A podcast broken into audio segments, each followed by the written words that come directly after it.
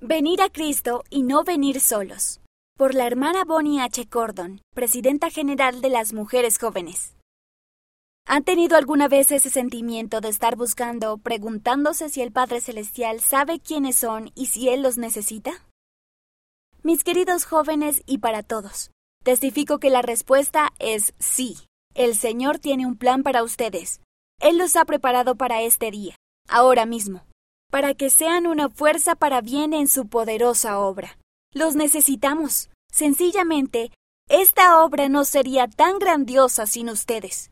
Vengan a Cristo, vengan ya, pero no vengan solos. Recuerden, la mejor forma en que pueden mejorar el mundo consiste en prepararlo para Cristo siguiéndolo a Él ahora.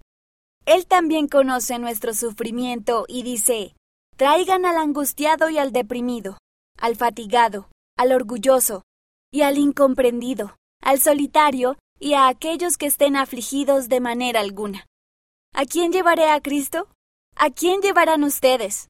Mujeres jóvenes y hombres jóvenes, empiecen ya en su hogar. Qué época tan gloriosa para participar en la causa de Cristo. Sí, ustedes están aquí para hacer algo grandioso. Me uno al presidente Nelson que dijo, el Señor necesita que cambien el mundo. A medida que aceptan y siguen su voluntad para ustedes, se encontrarán logrando lo imposible. Mira el discurso completo en conference.churchofjesuschrist.org. Vengan a Cristo, vengan ya, pero no vengan solos. Bonnie H. Cordon